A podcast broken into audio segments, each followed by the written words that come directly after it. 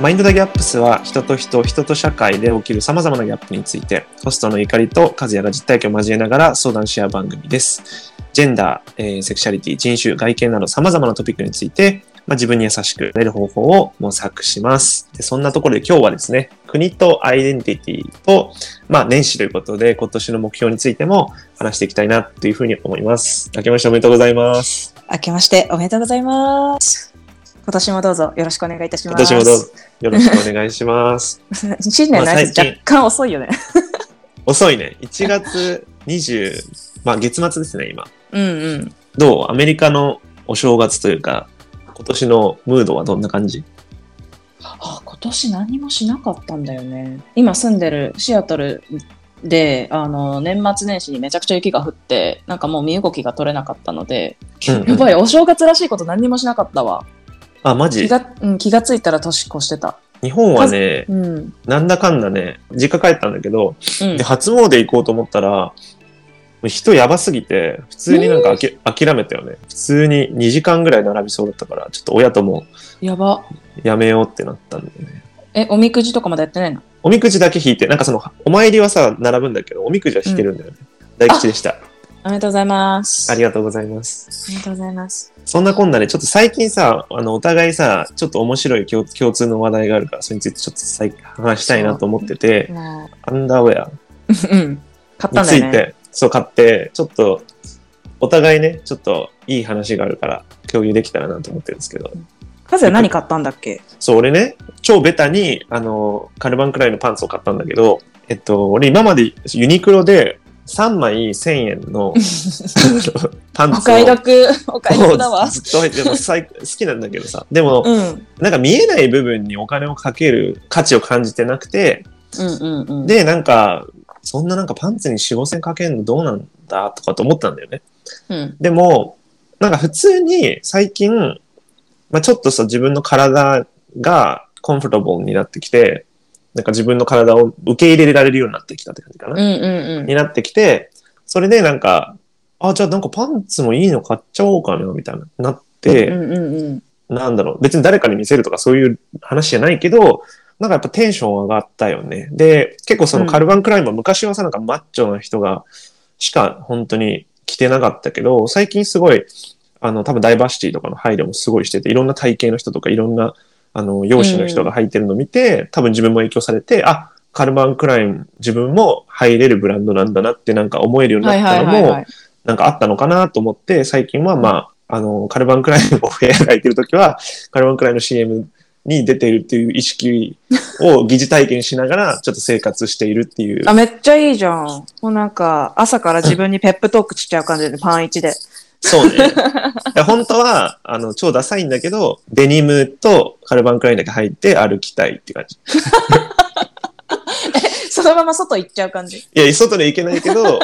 ちょっと気持ち的にはね、あの、そういう気持ちはね。うんうんうん気持ち的にはね。そういう気持ちでね。え、ゆかりは？私は、なんか、ペッパーっていうアンダーウェアブランドがあるんですよ。ね、アメリカのブランドなのかな？で、うん。ペッパーっていうブランドが、の商品っていうのは、バストサイズがそんなに ABCDE とか決まってるんだけど、それのなんか A、AA、B ぐらいまでの、なんかそんなに胸が大きくない女性向けに、そのうん。本当にサイズが違うけど、本当にフィットして、かつ、ここ、着心地が良くて、綺麗に見せてくれる下着ブランドっていうのを推していて、うんうん。で、なんか私もそんなにバストサイズが大きい方ではないので、なんかその動画うんを見たときに、すごい、あ、これいいなって思ったのが、女性の、あの、下着ってかブラジャーって、なんか、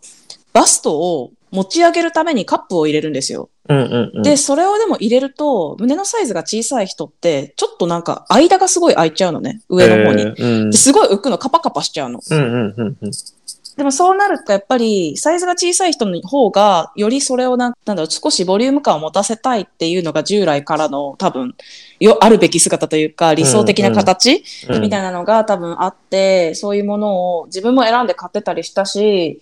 なんかそれが本当に浮かないし変なワイヤーをその支えるためのうんなんか強力なワイヤーをわざわざ入れてないから本当に着心地がいいみたいなうん感じでちょっと試しに買ってみようと思って。うんうんうんえっとね、一着上下セットにせずに上だけで多分ね、16ドルとか18ドルとかなんだけど、そんなに、そんなにめっちゃ高くはないよね。うんうんうんうん。で、で、なんかもう少しなんかさ、日本だとさ、ワコールとか、うんなんか、うんあの、アメリカだったらわかんない、ビクトリア・シークレットとか、うん。そのなんか、ある、いろんなブランドがちょっともう少し高価なの、でもそっちの方が。うんだからまあ、そんなになんか高くないじゃんと思って、買ってつけてみたんだけど、なんかもう本当にフィット感がめちゃめちゃ良くって。ちょっと私本当に、あの、回し物として働きたいぐらい、あの、良くて、うん、まだ何日かしか着てないんだけど、なんか、うん、かなり、かなり好感度が高いです。うんっ、ていう。だからなんかそういう心地いいものにうんお互いね、なんか方向性を舵切りして、なんかお金の使い先として選ぶようになったよねっていうのがちょっと最近の共通点だったんだよね。そうね。しかもそれがやっぱ、うん人人にどうとかじゃなくて、自分が、そう。あの、心地いい、まあその身体的にも、もう例えば精神的にも心地いいと思えるものを着るっていうの。なんかやっぱ下着って結構さ、他者に、なんていうのこ、こびるためにちょっと着るみたいな文脈強かったよね、昔まで。あー、勝負下着みたいな、ね。そうそうそうそうそう。だからまあゆかりが、そろそろサベッジ、サベッジフェンティとかを着るのかなと思ってた どういうこと？ゴリゴリの、いなんかあれもなんかセレブレーションじゃん。なんか自分のボディのし、セレブレーションブランドじゃん。まあまあまあまあまあまあ。でもなんか、コンフォートしか全然、もう、見てない。そうね、そうね。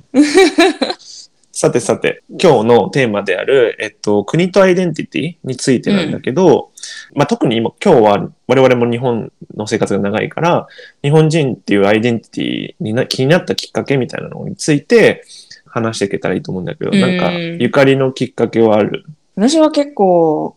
日本人とはとか、うん。日本人らしさとか、うん、そういう話題が結構いろんなところで出てくるときに、うん、日本人とはって何なんだろうみたいなのは普通に常に思ってて、うん。あとは、ホットなところで言って、去年のうんノーベル物理学賞を受賞した真鍋氏、うん、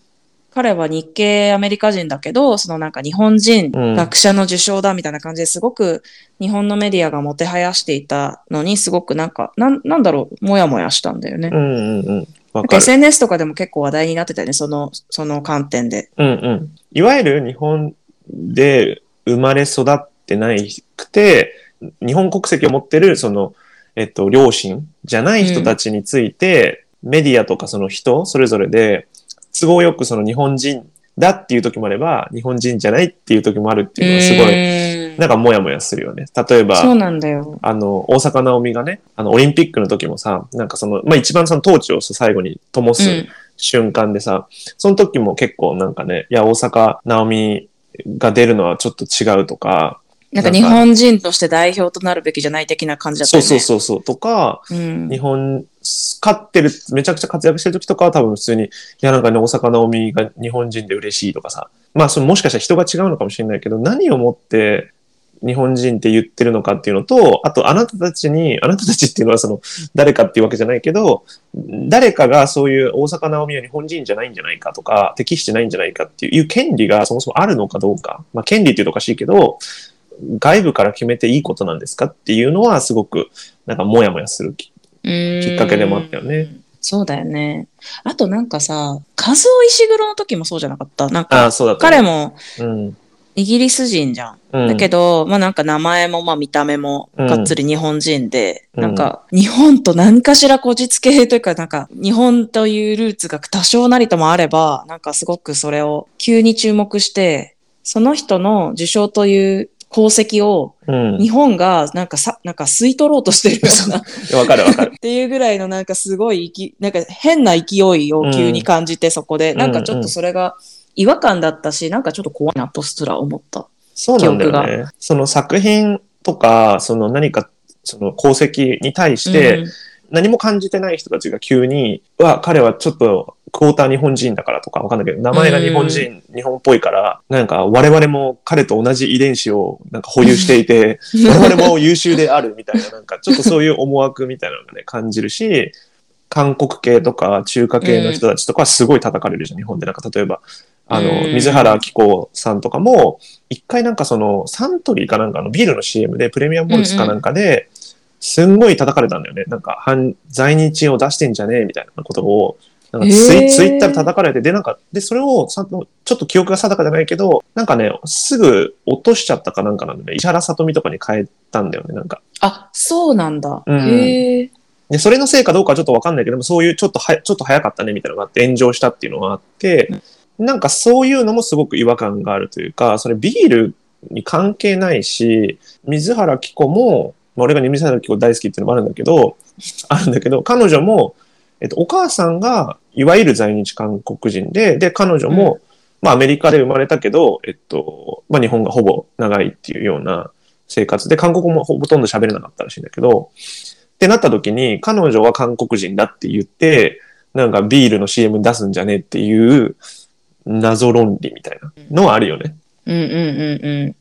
そうだよね。な、うんなんなんだろうね。なんかでもすごく、その、どこのく国に帰属してるかなのか、うんその、どこで生まれたかとか、どういう名前を持っててとか、どういう見た目でみたいなところがすごく、その日本人かどうかっていう話をするときに、すごく強く影響してるなってうん思って、うん。かたやその、今、ハリーポッターの話だけど、なんか純、純、純潔みたいなさ、話もあああ。なんか親が魔法使いじゃないと純潔じゃないみたいなさ。うんうんうんうんなんかそこに近い時もあれば、都合よく活躍してる人は、いや、あの、私たちのコミュニティですよっていう、言うとかっていうのは、やっぱ気持ち悪いところあるよね。自分たちが結構さ、あの、英語で話してる時とかに、いろんなルーツを持ってそうな人とか、うんあの、どこのルーツなんだろうっていう思う人とかに、Where are you from? っていう時とか、Where are you really from? とかっていうなんうんか話あるじゃん。なんか。あるね。うんうんうん。で、結構その、really from って聞くときってさ、アメリカで生まれ育った人たちとか、まあどこどこで生まれ育った人たちなんだけど、いわゆるそのマジョリティのエスニシティじゃない人たちに対して、うんあの、悪い例として使われてるそうだよね。時があって、まあ例えば、中華系のアメリカ人で、うんまあずっと生まれも育ちもアメリカだけど、誰かに、え、でも本当はどこ出身なのって聞かれるみたいな。家族はどこから来たの？そうみたいうなね。そそう。そう、ん。なんかそういうなんか聞き方って結構問題だよねみたいなことが、うん。まあアメリカでもすごい話されてるじゃん。うん。でそれって、うちらも普通に話の流れで、あの、どこから来たのとか聞きたいけど、聞いていいのかどうかみたいなシチュエーションってすごく多くなったなって思って、それもなんか一つのうん。アイデンティティ、なんか日本人とか何人ってどういうふうに捉えたらいいんだろうとか、ね聞いていいものなのか聞いちゃいけないことなのかって結構複雑になってきたなっていうのは日々感じるよね。うんうんうんうんうんうん。出身地の話って結構、まあある意味盛り上がるじゃん。その、そのじゃあ食文化の話しようとか、うんどういう慣習があってとか、どういう言語で話しててとかっていううんところに興味を持つ、持つ気持ちはわかるし、自分もそうだと思うんだけど、うんその話をするためだけに、うんその人のルーツを特定しすることで、なんか、なんだろう、その人が嫌な気持ちになったりとか、うん。なんかそもそもなんか、それに何の意味があるのかうん。みたいなところからすごく違和感を感じるっていうのはすごいなんか残念だよね。そうね。し人と知り合うきっかけの場だと思ってたのに、なんかすごく、すごく失礼な質問になってしまっていて、うん。うん、そうだね。しかも、まあもしかしたら自分たち、お俺はそれが遅かったのかもしれないけど、すごいこの10年とかで、すごい変わったなと思ってて、なんか昔だったら from ってすごく、なんていうの、フラットな、すごいた、何歳ですかっていうようなぐらい、まあ何歳もさ、結局な何なんだよって感じなんだけど、いろいろあるけど、あんまりそんなになんかそのタブーっていう感じではなかったけど、最近は特にさ、なんか from って聞くのすごくはばかれるっていうのも、世の中がすごく変わってきたんだなっていうのは感じるよね。そうだね、そうだね。うんわかる。ゆかりがさ、なんかさ、アメリカ行ってさ、例えば新しく出会う時とかに、うん。どっかのバックグラウンドがいろいろあるんだろうなって思う人に対しては、あの、Where are you from って聞かない？やっぱり。聞かないようにしてるし、でもめっちゃ聞きたいの、私も。わかる。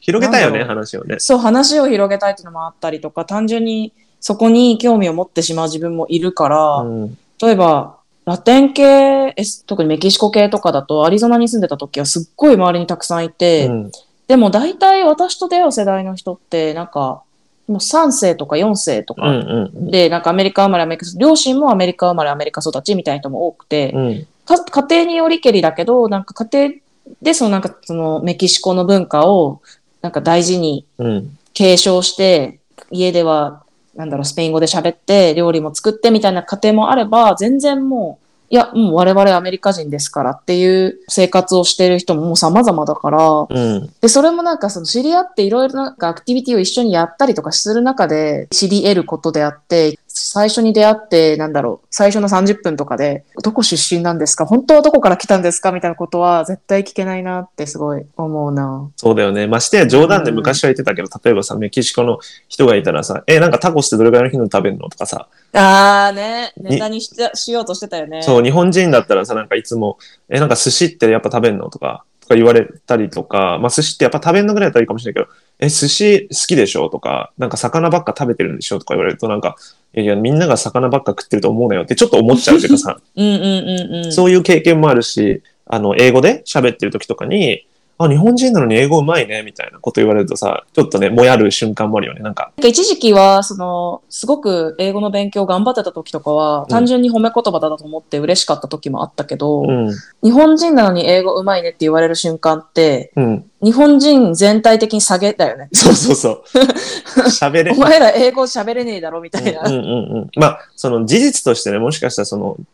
比較した時に平均的に喋れないっていうのはもちろんあると思うんだけど、でもなんかその先入観というかさ、その前提のもとさ、お前ら日本語喋れないけど、その中でも頑張ってるなって言われてるように感じちゃうっていうかさ、受け手の問題だと思うんだけどさ。で、彼、で、仮に言った側もさ、それを褒め言葉だと思ってるとしたら、すごいなんか、同時にディスってもいるじゃん。我々のその、うんうんしょな帰帰属してるっていうか、まあ、国をね所属うん国そう所属してる国に対して、うん。その姿勢、その目線が同時に見れるから、なんか手放しで、あありがとうってなんか言えないよね。そうね。そういうところはなんて、なんて言ってる？それ言われた。最近。最近それ言ったら、あ、そうそう、あの、ちょっと皮肉返しみたいな感じで、うんあ、そうそう、日本、日本人って英語喋れるんだよ、みたいなとか、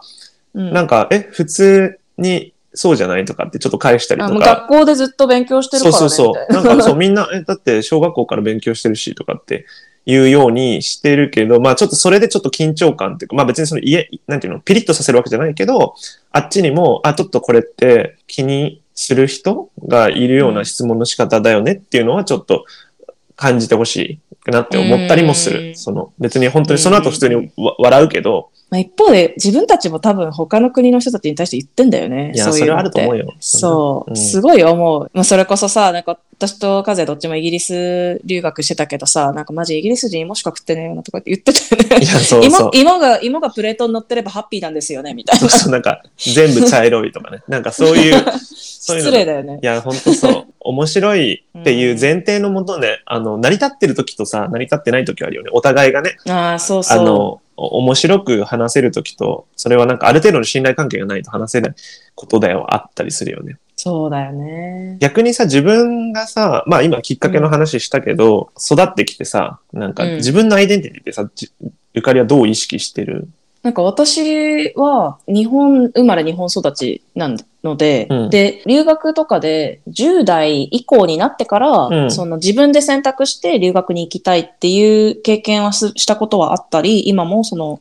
仕事で日本の外に住んでるっていうのはあるけど、うん。それでもやっぱり日本人だなって思うし、特になんか出身地がすんごい田舎なの、なんだよね。うんうんうん。だからなんかその、日本の中でもさらになんか日本の田舎出身みたいな。うんうんうん。また別のカテゴリーが自分の中になんか少しあって、東京とか大阪とか大都市の人たちとはちょっと違うんですよ。ちょっと違うんすよ。うんうんみたいなところもあるんだよね。で、ただ、その、のアイデンティティという、を意識した瞬間っていうのがでもあって、うん。なんか外に行くと自分は日本人、自分は日本人って思って、うん。強く思っているのに、帰ってきた時にね、うん。逆に、私日本人なのにって思った瞬間があったんだよね。うん。で、というのが、オーストラリアにに高校生の時に留学していて、うん2年経った後に地元の、そのど田舎のうん。じ実家の方に帰って、まあ、親戚とか集まりとかがあって、みんなでご飯食べたりとかしてたんだけど、うん。なんかその時に笑い話になって、私の話になって、なんか最近こいつすごいな口が立つようになって、口答えもするし、うん。いろんな社会問題についてなんか意見し始めるし、みたいなことを言われ始め、なんか表情とかも、うん。その顔ですごい表現しちゃうところが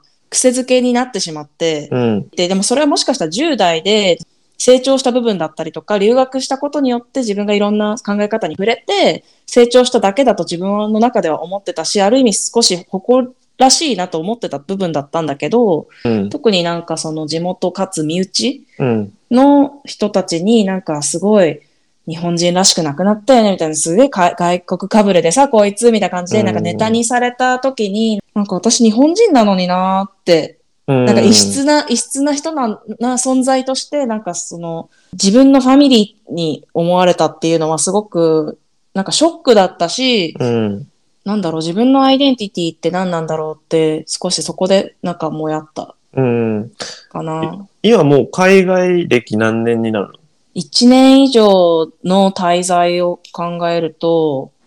留学で3年でしょ？仕事留で学トータル3年で、今仕事これが、と4年、丸4年だから。7年。4分の1は海外なんだよ。確かにそうだね。って思うと結構、結構海外だよね。うんしかも後半割と海外だよね。そう、そうなんだよ。だから結局、ただ、でもやっぱり人格形成みたいなところで、うんだいたい10代までとかって言うじゃん。うんうん。だからそういう面ではずっと日本だったし、その、うんそれこそ田舎に住んでたっていうのもあるから、自分の中ではが、もう私は日本人ってめっちゃ思ってるし、ももちろんそそれは揺るぎない事実なんだけど、うん日本人だから。うん。なんだけど、なんかすごく、その自分がいろんなありがたいことにも経験させてもらったことによって得てきたものが、なんかすごく急に日本に帰ってたまに否定されるんだよね、思いっきり。その時にちょっとなんでやねんみたいな。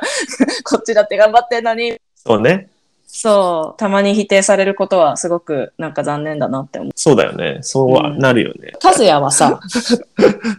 ご家族の仕事の都合で海外の生活が長かったんだよね。そうだね。なんか、生まれが、生まれと育ちが、まあ、ペルーで15年間。うん。生まれからね、だからいたから、まあ、海外でずっと暮らしてたっていうのはあるし、うんまあ、半分くらいだよね。1年イギリス行ってたから、まあ、16年間は、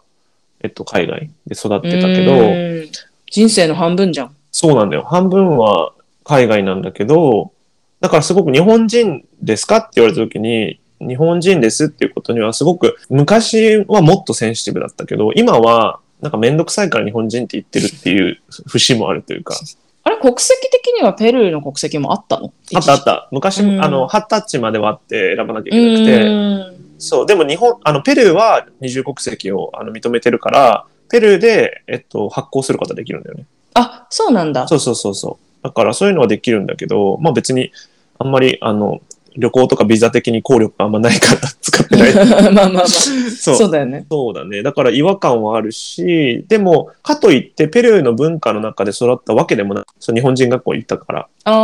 幼稚園は本当現地校。現地校って言っても結構日本人がいる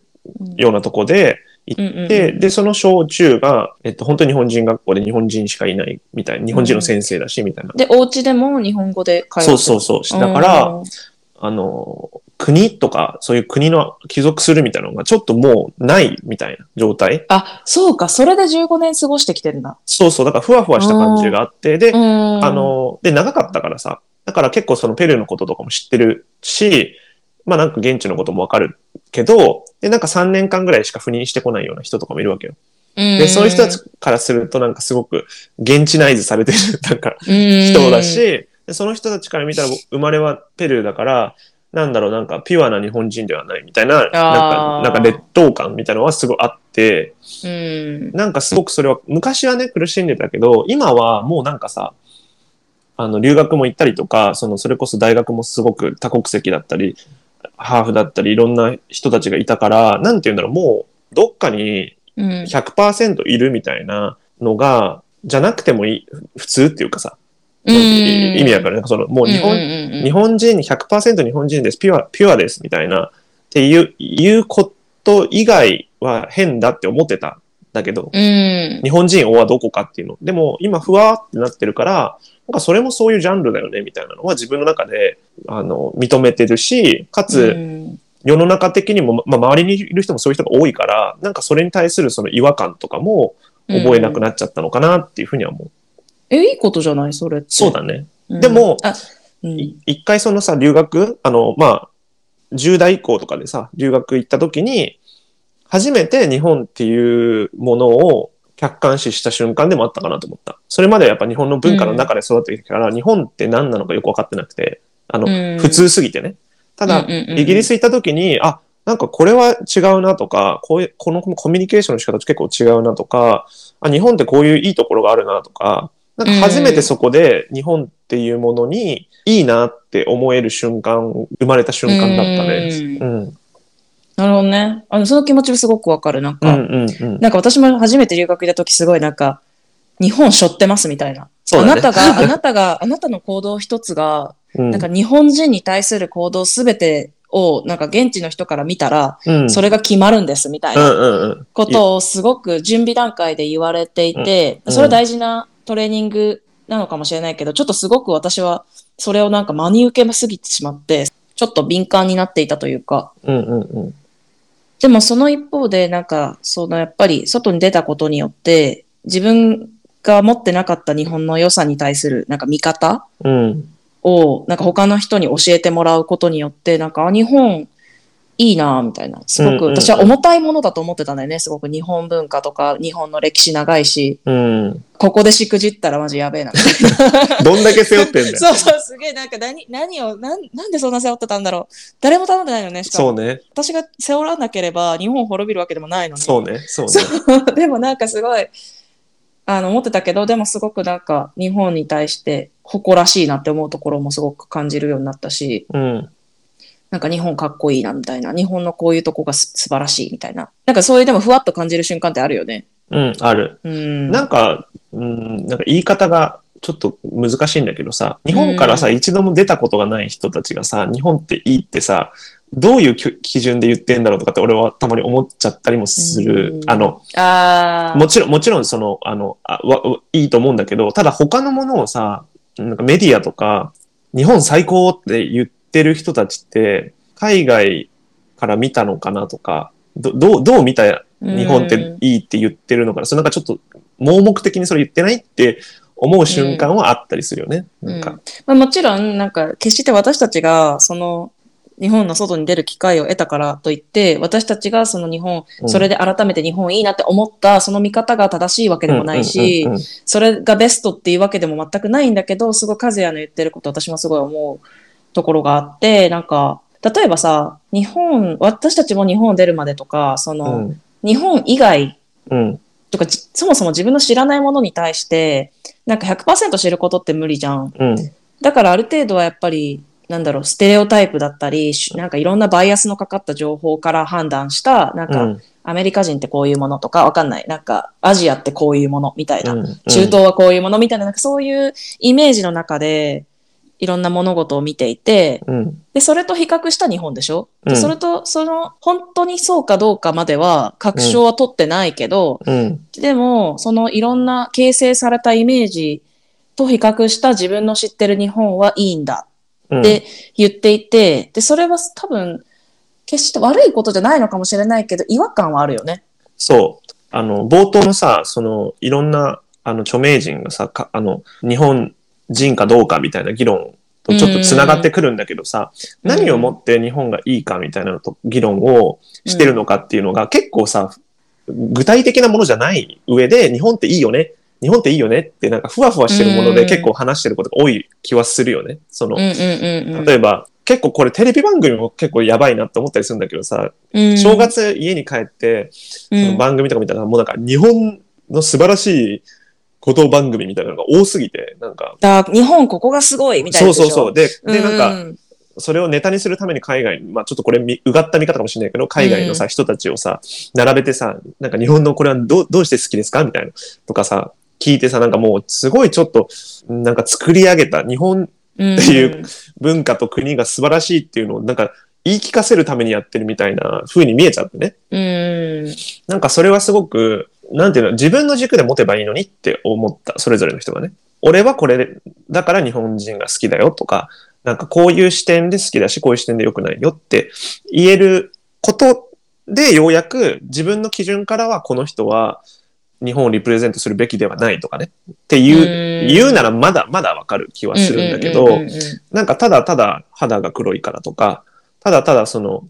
違う国で生まれたからとか、わかんないんだけど、活躍してる拠点があの海外だからうん日本人ではないとか、成功すれば日本人であるとかさ。う んそうなんだよね。そう。そうなんだよ基準基準がないことに結構多分、うんで、その絶対的な基準は多分ないと思うんだよね。で、それってさ、うん国がさ、定めるその国籍の付与って、あの、どちらかの両親のどちらかが日本人国籍をもう所有していることが、うんうんうんうん。あとはその帰化する条件もいくつかあって、その何何年住んだりとか、あの、そこがいいかとかどうかとかあったりとか、うんあと自分の国のパスポートを捨てれるかどうかみたいなはいはいはい。のもあるんだけど、なんかそれがいわゆるテクニカルなさ、国籍の付付与なわけじゃん。国籍をうん入手できるものじゃん。でも、うん結構今議論してることって結構もっとさ、概念的な話じゃん。なんか、うん、これをしてる人たちが日本人であるみたいな。そうだよね。ううんんうんうん。アメリカはさ、多国籍なさ、国家なわけじゃん。うんで、いろんな移民もいっぱいいるときにさ、うん。みんな何をもってさ、アメリカ人ですって言うんだろうね。なんだろうね。私そこまで自分が永住権を取ろうとか、うんうん努力、意識をして、あの、学ぼうとしたことがないから、うんあんまり実はそんな詳しくはないんだけど。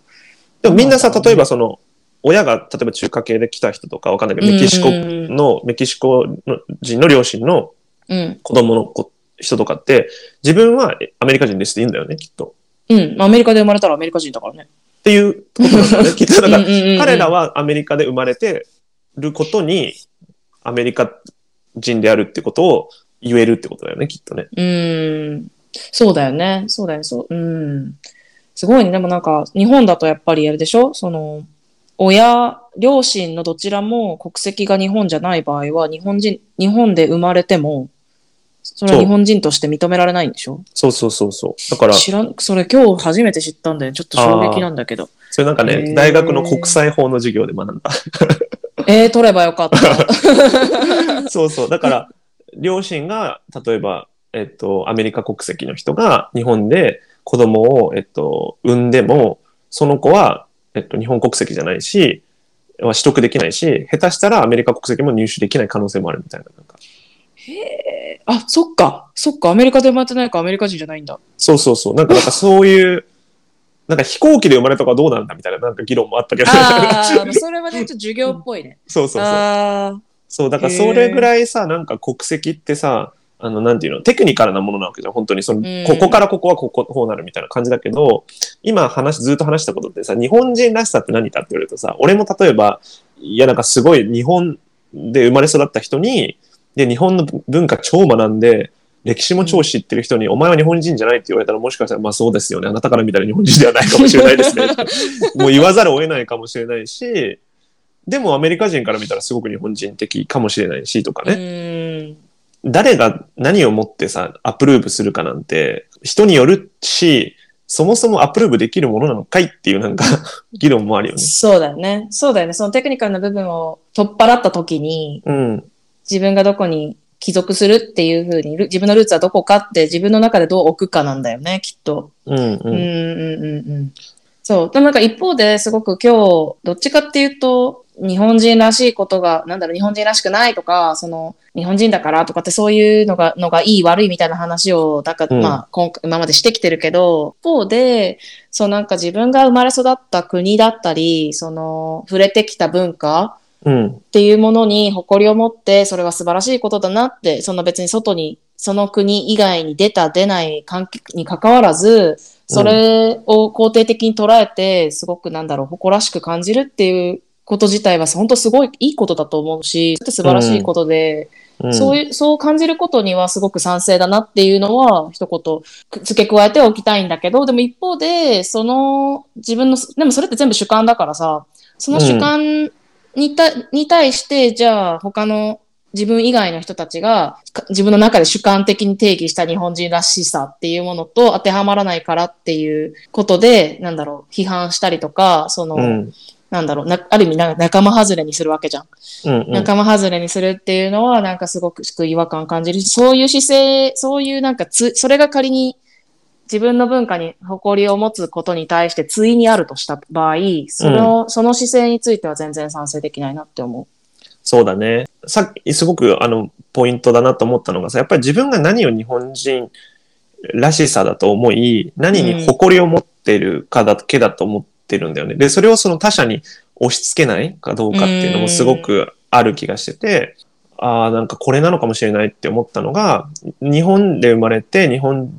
で育って、だから日本人です。ではなくて、日本ってここが誇りに思えて、これが日本だよねって思うから、で、それに賛同するから僕は日本人ですっていうのがうん多分一番なんか、本当はピュアで、その形にとらわれてない日本の素晴らしさをちゃんと捉えれてるのかなっていうふうには思ったりしたね。うんうんうんうんうんうんうん。ちなみに、ゆかりはさ、日本のこれ誇りっていうのあるの？難しいけど。日本の誇り？日本の誇り？え、ちょっと待って。ちょっと待って、これ打ち合わせてなくない？そうそう、ちょっと今ぶち込んだけど。いや、俺はなんか、やっぱり、あの、まあ、よくその、いいい例でも悪い例でも使われるけど、やっぱ個じゃなくて、コミュニティであるっていう考え方っていうのは結構、まあ、アジア特有だし、日本特有でもある気がしてるんだけど、ん。なんかすごくそれは、人がどう思うかっていうところを、まあ、優先しすぎて結局自分ないがしろにするっていうのが多いんですけど、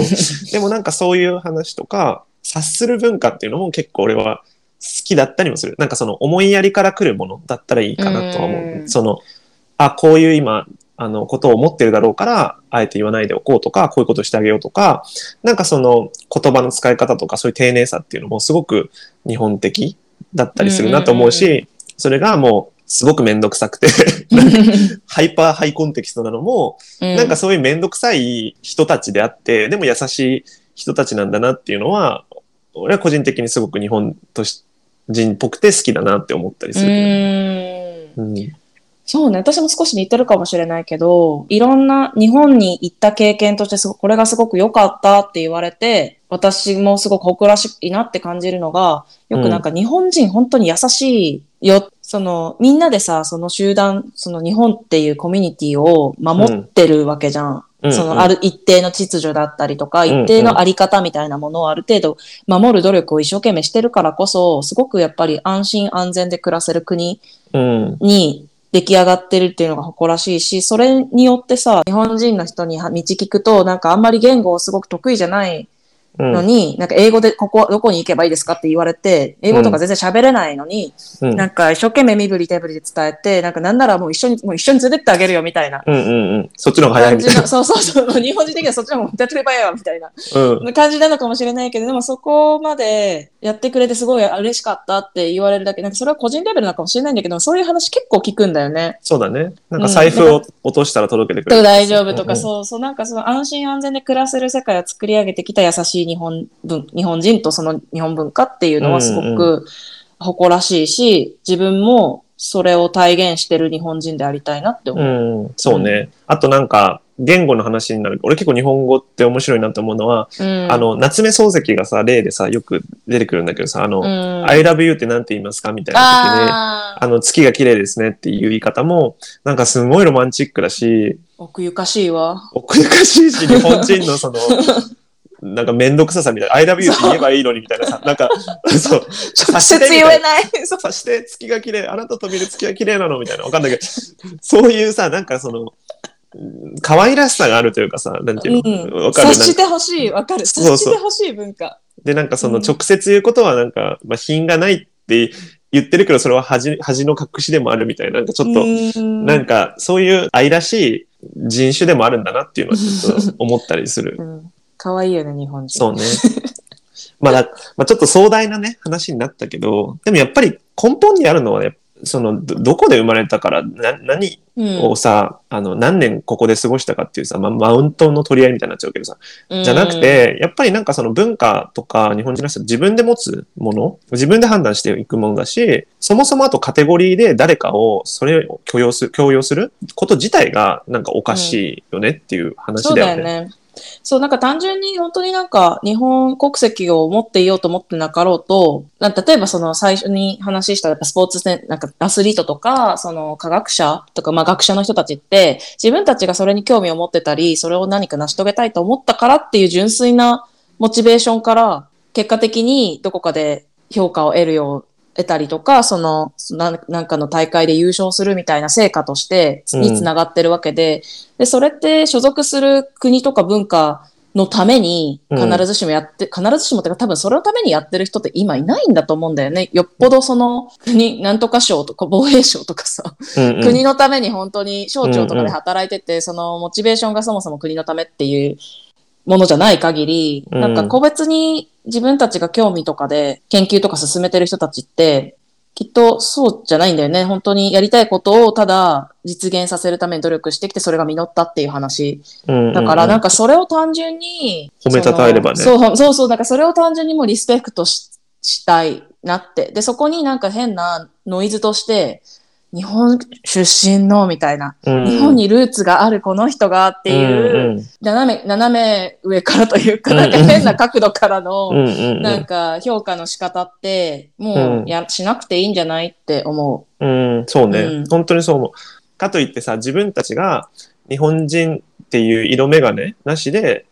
いろんな人をさ、見てないかって言われるとさ、そうでもなかったりするじゃん。う。うん、そうだね。なんかそこは本当にさ、あの、こんだけさ、いや、海外経験あって、うちらはなんかグローバルなんだってなんか言ってる、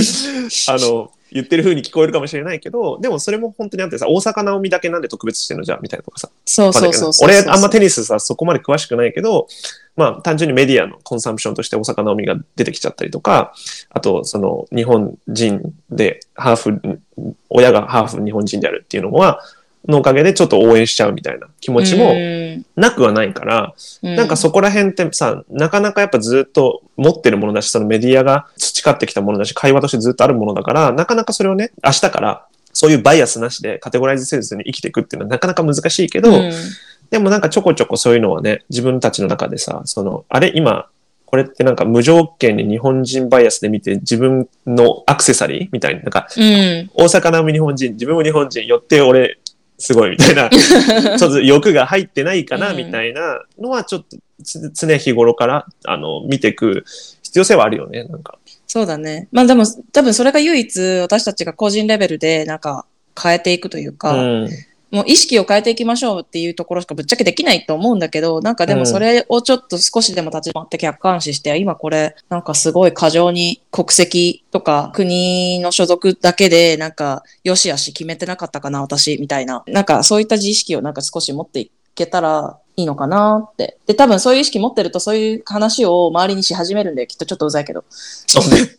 めんどくせえ、めんどくせえって思われるめんどくせえな、また、またこう難しい話してみたいになるけど、でもなんかそうなっていくんだろうなって思って、もしそれが仮にうん。自分の周りの人になんか、はって、うん。何かしら考えるきっかけになったり、逆にその私や和也が私たちと全く違う意見を、それによって得られる機会になるんだったら、それは決してネガティブなことじゃないと思うから、うん。うん。うん。なんかそういう風になっていけたらいいよね。そうね。いや、もうだから、ね、ずっと話してることだけどね、そのジェンダーとかいろんなものカテゴ,、うんカテゴリーでさ、やっぱ何かを判断するってことがすごく今難しい時代になってきたじゃんね。もう国も、だって日本ですらこうやってうちらがちょっと違和感を覚えるってことはさ、もっとさ、多民族な国家ってさ、もう多分数年前にこの話してるよね、きっと。多分もう語り尽くされてると思うよ。きっカナダとと。かさね、うん。これからはこういう話が増えてくるだろうねって感じだね。うん。なんかもっと活発になったり、これが、こういう話するのが当たり前になったら、自分たちが考え得なかった意見が出てきたりとかして面白いんだろうなって思う。うん。なんかそれで結果的にさ、なんか、みんながもっと例えば日本人っていうことが日本で生まれた生まれ育つことではなくて、価値観とかバリューのもとで成り立った瞬間に、俺はなんか個人的にはもうちょっと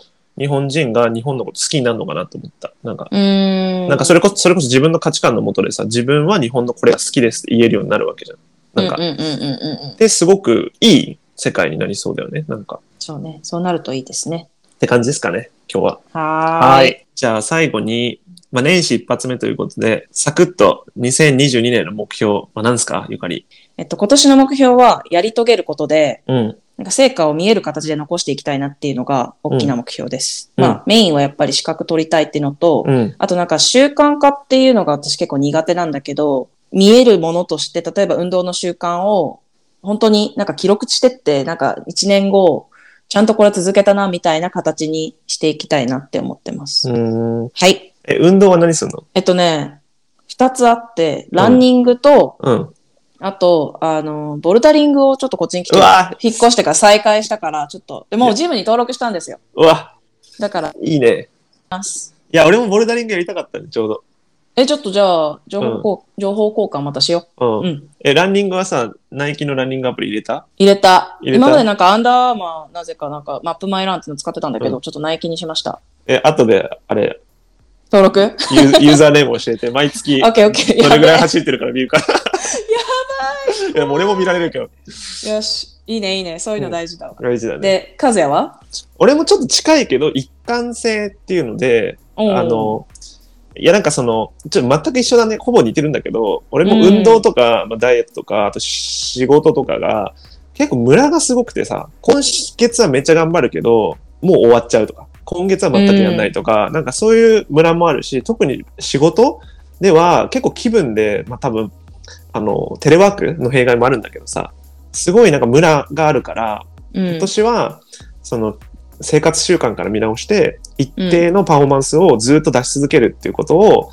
目標にしたいなっていうふうに思ってる。なんか安定感が欲しいっていうかさ、うんなんか、まあ、たまに休めよ。まあ、たまに休むけど、だから、そこもなんかね、折り込み済みでね、土日ちゃんと休んでるから。すべてをルーティン化するそうそうそう、とか、11時に寝るからちゃんと6時に起きれるとかさ、なんか、そういうもう細かいことからちゃんと設計しして、なんか常に集中しておきたいって感じ。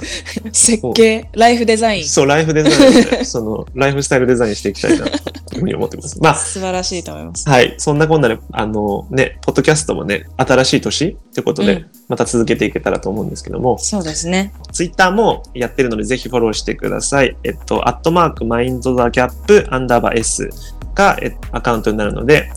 フォローしてみてください。で、Spotify のあの概要欄にもリンク載せてるので、ぜひあのコメントとか、えっと、ハッシュタグとかつけて、ハッシュタグじゃないや、リンクとかつけて、あの、シェアしてくれると嬉しいです。では、そんなこんなで今日も終わりにしましょう。じゃあ、またねまたね。